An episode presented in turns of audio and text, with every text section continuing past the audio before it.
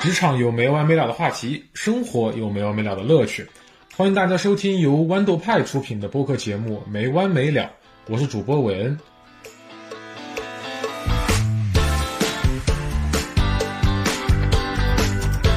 从本期开始，我们会相继发布几期有关于数字化转型咨询的节目。那本期呢，我们会首先聊聊数字化战略这一块。我们为什么会觉得这个话题很有意义呢？是因为我们非常确信，数字化在咨询行业中是我们求职学生相对最不熟悉的，但是在这近两年，却又是咨询行业里招人数量和比例最大的一个领域。我们希望一些误解或者说信息不对称，去影响到同学们的职业选择。就像我自己当年校招时也一度以为，只有会编程的 IT 专业的同学才能做数字化，后来才发现这是非常非常大的一个错误。那话不多说，咱们开始。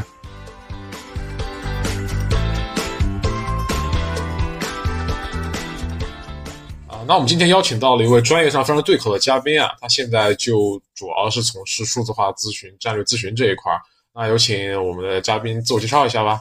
嗯，Hello，大家好，我是 Eric，我目前在一家咨询公司，我从事的是制造业的，或者是说是非金融行业的数字化转型战略相关的工作，当然也有可能会涉及到一些呃数据中台或者数字咨询相关的项目。啊，OK，OK。啊，那可能提前先说一下哈，我和嘉宾 Eric 两个人啊，都是正在或者曾经从事过数字化转型的咨询，有一些一手的经验。但是我们两个可能都是属于一个新兵的正在学习的期间阶段啊，我们的一些体验和感受可能是真实的，但是同样也有可能存在一些视角站位没有那么高啊，或者说认知多少有点偏差这样类似的问题。但是我们还是希望能够尽可能的给正在考虑这个职业规划的小伙伴们提供一些有益的信息，呃，但是我们不负任何责任。好，今天还是以分享为主，对，分享为主。对对，大家一块讨论讨论，呃，聊一聊。OK，那呃，言归正传哈，我们先想看一下，问一下 Eric，就在你认为，呃，所谓的数字化转型的战略是一个什么样的东西？它和我们传统认知里的战略咨询。呃，有什么不一样或者一样的地方？好，的，关于这个问题是这样的，其实，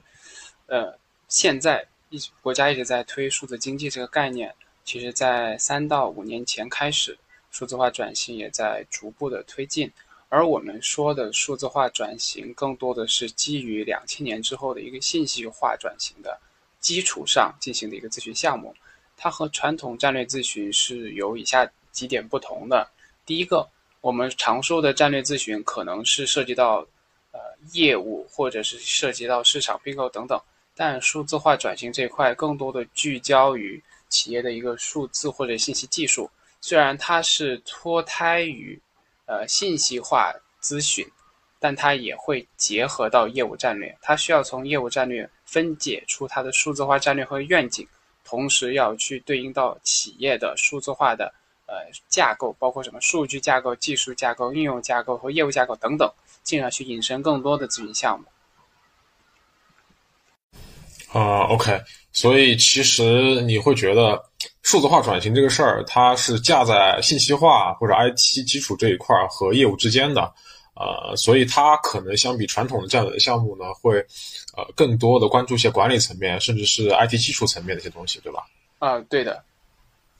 那你你对这个战略性呃怎么理解呢？呃，现在因为大家都会觉得有战略两个字就高看两眼嘛。就比如说之前互联网在招人的时候，呃，不管是运营还是 HR，都会给你前面再加个战略两字儿，然后瞬间这个岗位就变得高大上起来了。那你觉得战略这两字儿有会让咱们数字化转型的工作显得更高大上一点吗？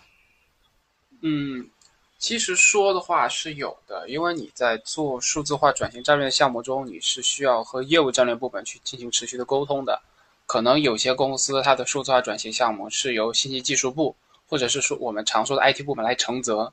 但是在有些呃比较高瞻远瞩的公司吧，他会把数字化转型战略和业务战略去进行评级，因为他觉得数字化是推动他的战略去进行落地执行的一个非常重要的环节。同时，它也是和业务息息相关的。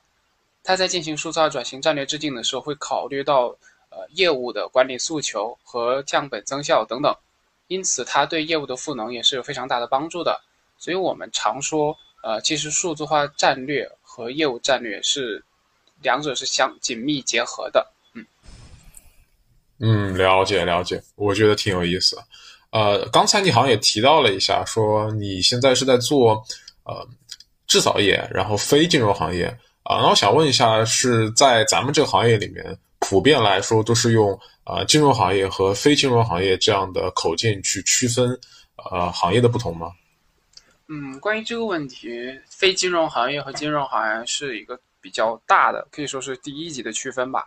而后续可能会细分到制造业里面的一些。比如说那个钢铁、重工、医疗等等等等，它是细分的比较细的。后续会以那个就是专业口径来分。但是第一层为什么会以金融和非金融来分呢？是因为这两个行业实际上是有比较大的区别的。我们说的区别不仅不仅仅定位它的专业上，因为你在做金融行业的数字化转型的时候，会更注重于内部的一些管理诉求，会注重到它的效益端。但如果你是非金融行业，也就是我们常说的制造业，它可能会需要为，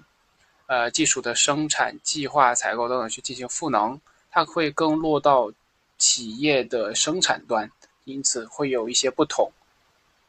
呃，那么大概就是说，金融和其他的一些实业的制造啊，比如说医疗啊，然后还有制工业制造啊这一些，啊，确实在项目的内容覆盖的范围上啊，还有它整个执行过程上，还有它最后迁移的目标上，都会有些区别。那大概能理解这个点，行，那挺有意思啊。我们可能想再问一下方法论，或者说咱们框架体系方面的问题啊。呃，我想问一下，因为一般来说，战略咨询经过这么多年的发展，它可能会有套比较完善的、固定的、呃相对固定的这个框架体系，然后有成熟的方法论去牵引。那在咱们这个战略数字化转型战略这个方面，它也会有同样的模式吗？啊，就是说。呃，比较完善的框架，还是说现在会更多的是克制化的，呃，一 v 一的这种创造性元素比较多的模式？理解。关于这个问题，我们常说战略咨询可能会有什么 SWOT，这是最基础的，可能会有一些是麦肯锡七步啊等等。但其实归回归到数字化转型这块，因为经过很多年的信息化咨询的发展之后，那在数字化转型这个领域也沉淀了，比如说 TOGAF，或者是华为四 A 架构等等。呃，比较成熟的方法论，呃，我们目前会用华为四 A 会比较多一点，因为它是业界比较领先的实践。华为通过早期的与 IBM 合作，去完成自己内部的信息化转型，再到现在的数字化转型，它沉淀的这个四 A 架构能够很好的被呃很不同成熟度的公司来进行运用。我们常说的四 A 架构就是技术架构、应用架应用架构、数据架构以及业务架构四大架构。我们在去开展一个数字化转型项目的时候，会基于客户的业务战略和业务愿景，去结合我们的五看三定，也就是看市场、看竞争、看自己等等，来分析出呃目前客户的一些在业务或者是在管理上的诉求，再结合他现在的一个信息系统的现状，结合他的数据架构现状，结合我们的华为思维架构，再去给他开展这个数字化转型战略的咨询。然后是如第二个问题，可能就是克制化这个吧。其实我们基于四 A 架构的话，也还是会有克制化的，因为不同企业、不同行业，它对自身的数字化的诉求是不同的。你比如我说是水利水务行业，它可能注更注重在生产端的数字化，也就是工程质量安全等等。但你如果是面向一个 C 端的消费的行业的话，它可能更注重的是一些智慧营销或者是客群管理。这些的领域，所以我们在进行转型的时候，会根据客户的行业去进行一定程度上的客制化。嗯，了解。刚才有听你提到 To Golf 还有四 A 模式啊，这些呃词儿，我们可能真正做过项目人，可能都会有一些耳熟。据我理解，他们好像在几十年前就一直在做的这个咱们的信息化项目、IT 项目上，其实已经运用的很成熟了。那我想问，那咱们之前的这个方法论？到现在，在数字化转型这个阶段，在运用的时候，会有一些针对性的，根据时间或者说啊行业变化有不同的优化和提升吗？还是说其实整体而言，它依然还是用一套比较老的方法呢？呃，TOGAF 是 TOGAF 是比较老的，所以我们现在暂时是没有用 TOGAF，更多的用的是华为四 A，因为华为四 A 是这几年华为自己内部推出的一个方法论嘛。然后其实华为它的数字化转型用就是开展的很成功，所以实际上很多的国企包括民企他们也认华为这一套，我们用四 A 会更多。其实四 A 的实践也比较好，我们也用华为四 A 架构去成功交付过很几个公司，好好几个项目。了解。不知道怎么感觉聊着聊着开始给华为打广告了，华为过来截一下，让华为过来结一下那个什么广告费，笑死。TOGAF 这个如果大家有兴趣也可以了解一下，其实 TOGAF 它也在更新，呃，但是就是业界上也在用吧，但是不同的公司可能用的是不一样的。嗯，嗯，明白。那其实我觉得也还可以打开了再聊一聊哈，因为。呃，正常在制定数字化转型的战略的时候，可能会有传统的说，从公司的整体的 SP，然后再慢慢的向下拆分到 BP 等等，啊，然后这个部分可能就和我们在四 A 当中的这个企业架构可能是有一些对应的吧。那咱们呢聊聊看，呃，我们是如何把公司的业务和我们的数字化规划去更加紧密的或者说相关联的呃结合在一起嘛？嗯，好的，这个问题其实就涉及到我们整个数字化项目，呃，是如何开展的。我就以数字化转型战略的顶层规划项目为例的话，它一般分为三个阶段。第一个也就是我们常说的现状分析，第二个是蓝图规划，第三个是实施路径规划。刚刚问这边提到的，从业务战略或者从 SP 到 BP 再到呃四 A 架构或者到业务架构这一块的，我们通常是在第一阶段，也就是现状分析阶段。首先我们会通过呃，看客户的，也就是通常说的市场分析，或者客户业务内部的战略分析、愿景分析，我们提炼出他们未来三到五年的一个业务规划和诉求。再同时，我们会开展大量的访谈，就是针对不同的业务部门去了解他们的诉求。我们也会针对 IT 相关的部门去了解他们的技术相关的架构和诉求。我们会综合考虑到目前这家企业它在业务端的痛点。然后我们会思考这些业务痛点哪些是可以通过数字化去进行管理赋能。我们会把能够通过管理赋能的去结合我们的技术架构以及业务架构这两个架构去制定出它未来的一些规划。辅以技术架构和业务架构呢，我们可能会考虑到不同的系统或者是不同的业务部门，其实有最大的一个痛点可能是它的。部门墙没有打通，协作不够顺畅，数据不够，呃，数据口径不统一等等，在这一块我们会再用数据架构去进行考虑。这个回应到了魏刚刚提到的，就是我们常说的，呃，业务或者是战略如何归集到我们的数字化相关的架构上面。了解。那其实刚才有听到我们在制定这个新的战略的时候。可能在公司效益啊，或者是未来目标牵引之上，我们是要对整个公司负责的啊。可能更有可能是跟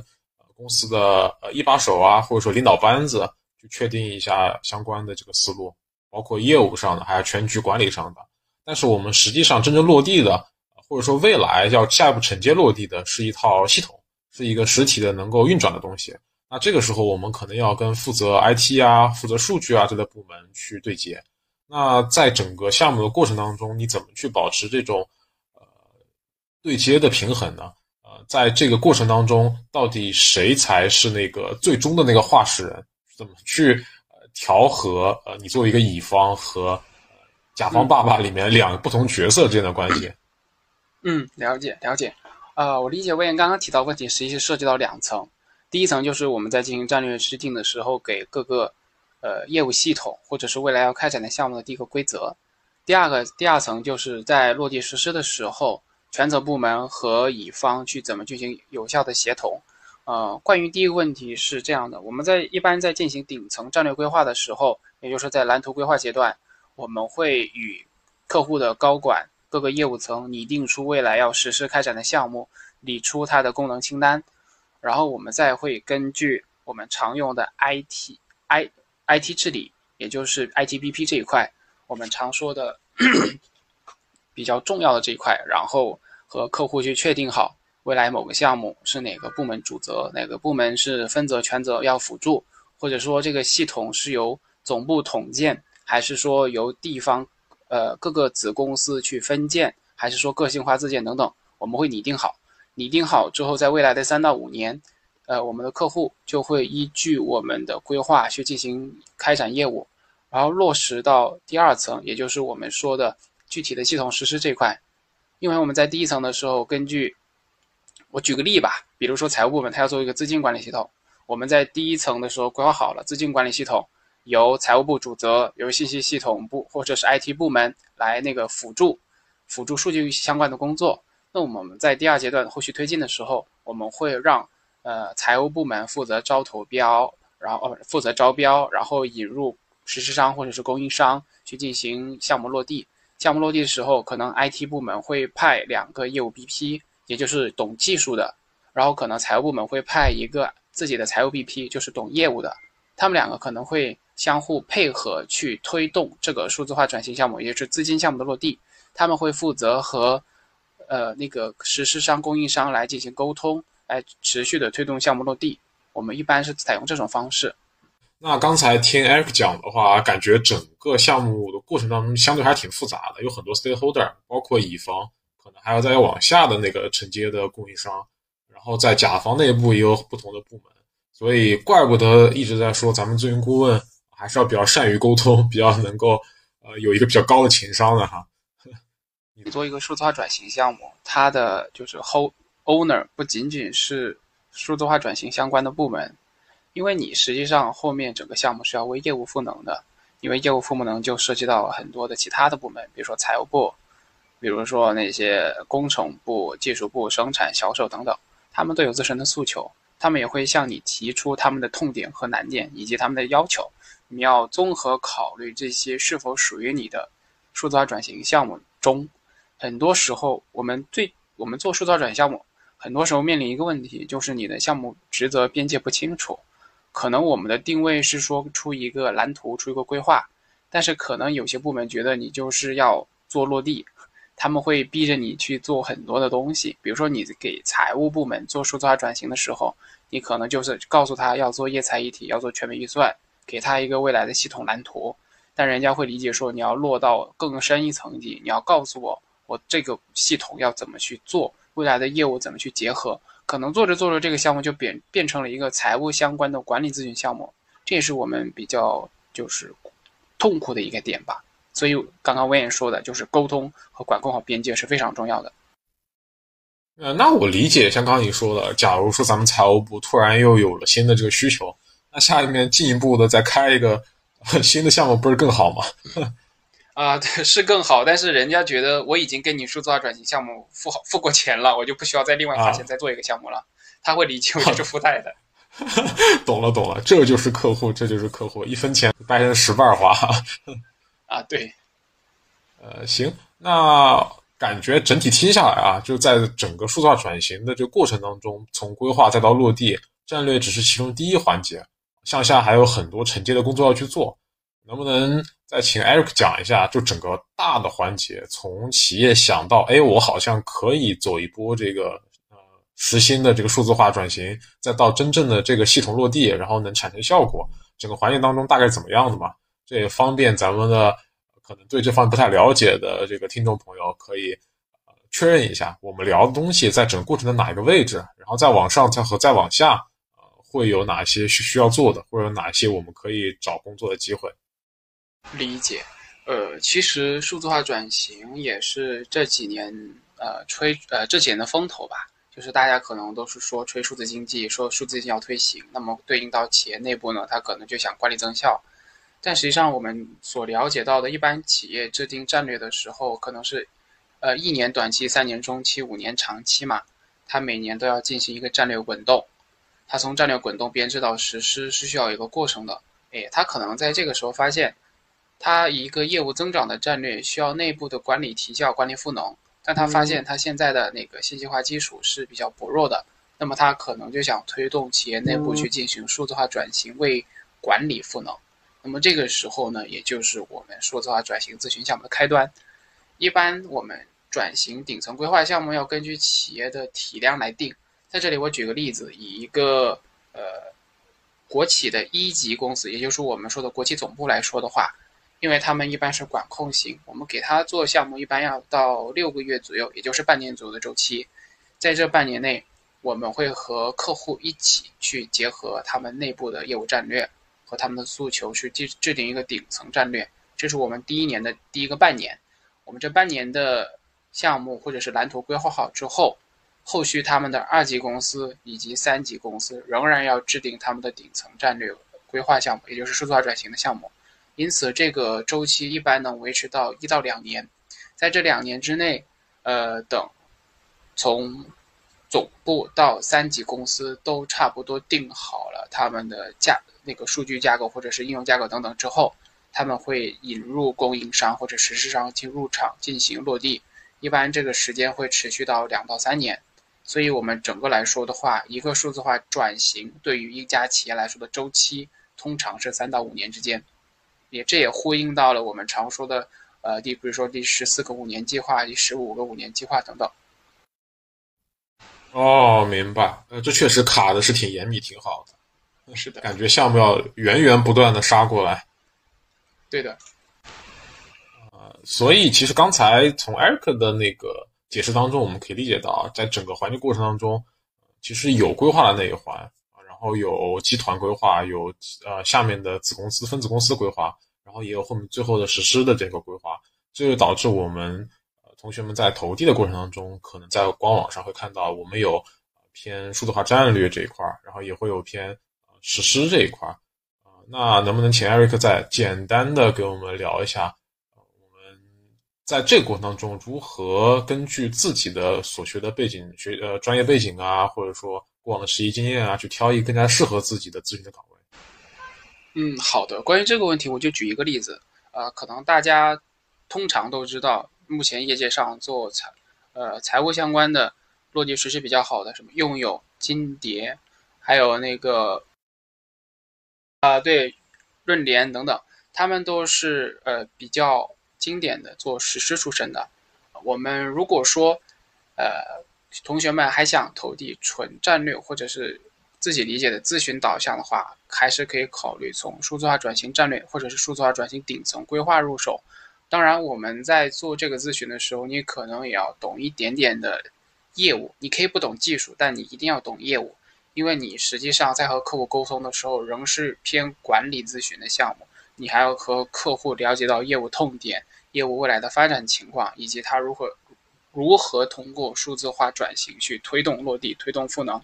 当然，我们回到一个主题，就是实施这一块。我们常说的实施厂商，比如说用友，他在做一个财务相关的项实施项目的时候，通常周期是一到两年。这两年之中呢，你基本上是驻场，所以它对时间周期是比较长的。因为客户看一个实施项目是要看到效果的。当然，我们也说，如果你是做技术出身的，你可以考虑实施。当然，在实施公司，它也有产品经理或者内部咨询顾问相关的呃岗位和工作。它其实和我们说的乙方咨询公司的顾问是差不了多少的。他们日常工作可能也比较相似，唯一的区别可能就是项目周期比较长。所以同学们在考虑工作时也考虑到这点。当然，就是说到这个呢，我还是推荐大家，你有做有做战略的机会，你也要珍惜做实施的机会。因为往往你做完一个实施项目之后，你会发现，你当时在做战略的时候提出的很多一些想法，可能是天马行空的，可能是没法落地的，反而是你实际的接触到业务之后，能够帮助你去更好的做战略。明白，其实就是要在整个呃全链路的项目的实施过程当中，不断的去呃沉淀真正的能够落地的经验和一些宝贵的这专业知识啊，然后变成自己的资产。其实还是要突出一个，要把能力沉淀到自己身上，而不是仅仅的，就是说，OK，我是某某平台的顾问，而是要把这能力加载到自己身上去。呃，那其实刚才你也有提到啊，就是在有可能情况下，也要珍惜实施项目的机会。那其实是说，在咨询公司工作过程当中，呃，咱们在塑造转型这一块是有可能一会儿做呃实施，一会儿在做规划，有这种混合的工作模式，是吧？不一定会限制在某一方面。啊，对，一般是有的。当然，我们如果是按大 team 分的话，可能是专门有一个做实施的 team，有一个是专门是做顶层规划的 team。当然，可能他们也会互相拆接人，这是个机会。第二个，我们咨询公司或者是一般都会有和 SAP 这种呃系统供应商去合作的 team，他们会以 SAP 这个软件或者是软件包会和客户去合作，帮忙做落地实施，也有这种专门的团队。明白，明白。行，那从 Eric 角度而言啊，就是呃，数字化转型咨询这一块，包括咱们战略，包括咱们的实施，他们最需要人才，大概的画像是怎么样？他需要我们做怎样提前的准备呢？嗯，好呀。关于这个画像的问题，如果我们说数字化转型战略的话，其实它对应的画像还是我们理解的传统咨询顾问。当然，如果你有一定的技术背景是更好的。我们在数字化转型咨询之中有一块比较大的业务，其实是数据相关的咨询，比如说你搭数据中台、做数据治理等等。这块的顾问的话，其实是需要一定的数据或者信息技术相关的背景。如果回到实施这一块的话，实施还是我们常理解的，你需要一定的开发能力。那我觉得我们是不是漏了 PMO 这块啊？对哦，威廉说到这个是确实有 PMO 这一块。其实不论是你做战略还是做实施，PMO 这块都是比较重要的部分，特别是实施项目，你在做项目管理是非常重要的。当然，我不推荐就是同学们直接毕业就去做 PMO，因为你直接毕业做 PMO，你不懂项目，你不懂怎么去落地，不懂技术相关的，你只能做日常管理的工作。如果你是做呃三到五年的咨询之后再去做项目管理的话，这样的话，你是可以把控边界，甚至可以当架构师去把控整体的节奏，这样反而是更有意义的。那我提一个稍微有一点困难的问题啊，因为其实现在呃，大家进公司工作之后，很难自己去选择自己想做怎样的项目。如果说我真的挺想做战略项目啊，但其实进了公司之后，结果就被派过去直接上 PMO 了，这时候我啥也不懂。就像你刚才说，咱也不推荐。一下子也没有办法提供很多的能力，而且，呃，也不是很适应这种工作模式。那这种情况下，你有什么比较好的建议？怎么去处理这种问题？理解，理解。呃，这个其实就涉及到或者我们怎么讲呢？情商，还是说你呃工作上工作上面的那些呃情商等等？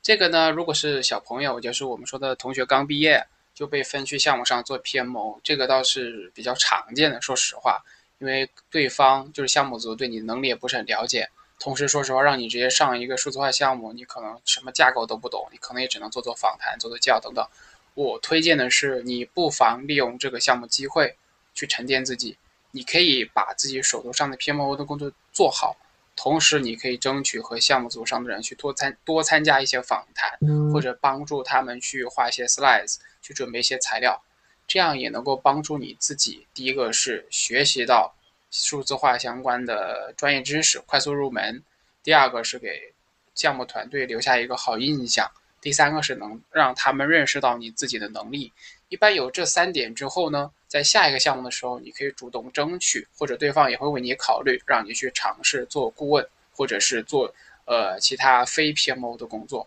这是我的个人的一些经验吧。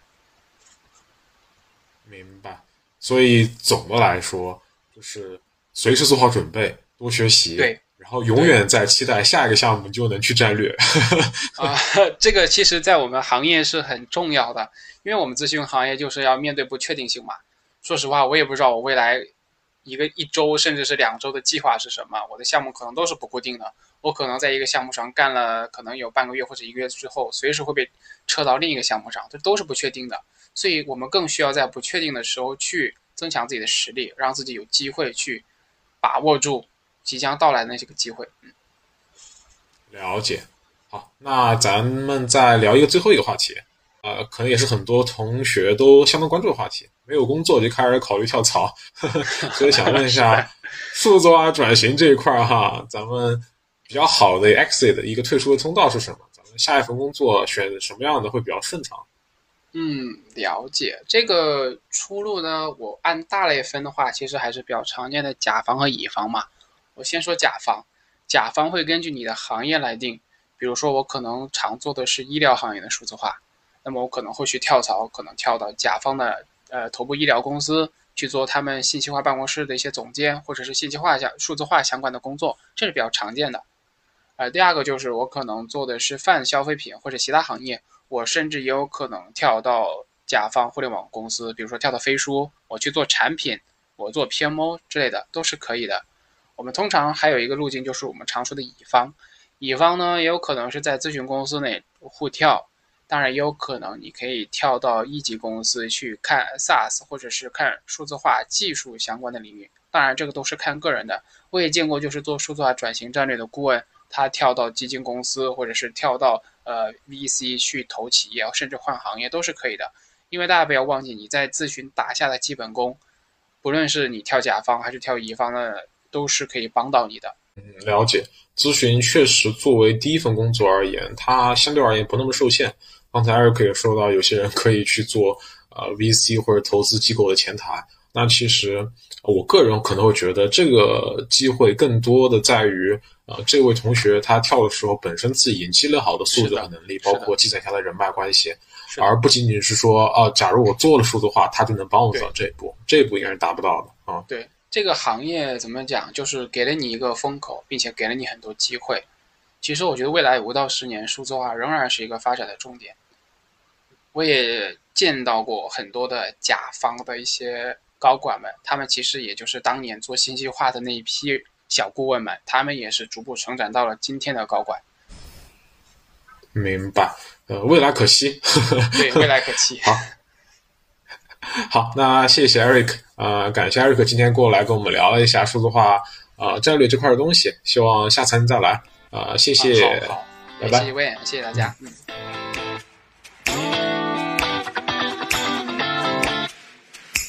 感谢收听本期没完没了，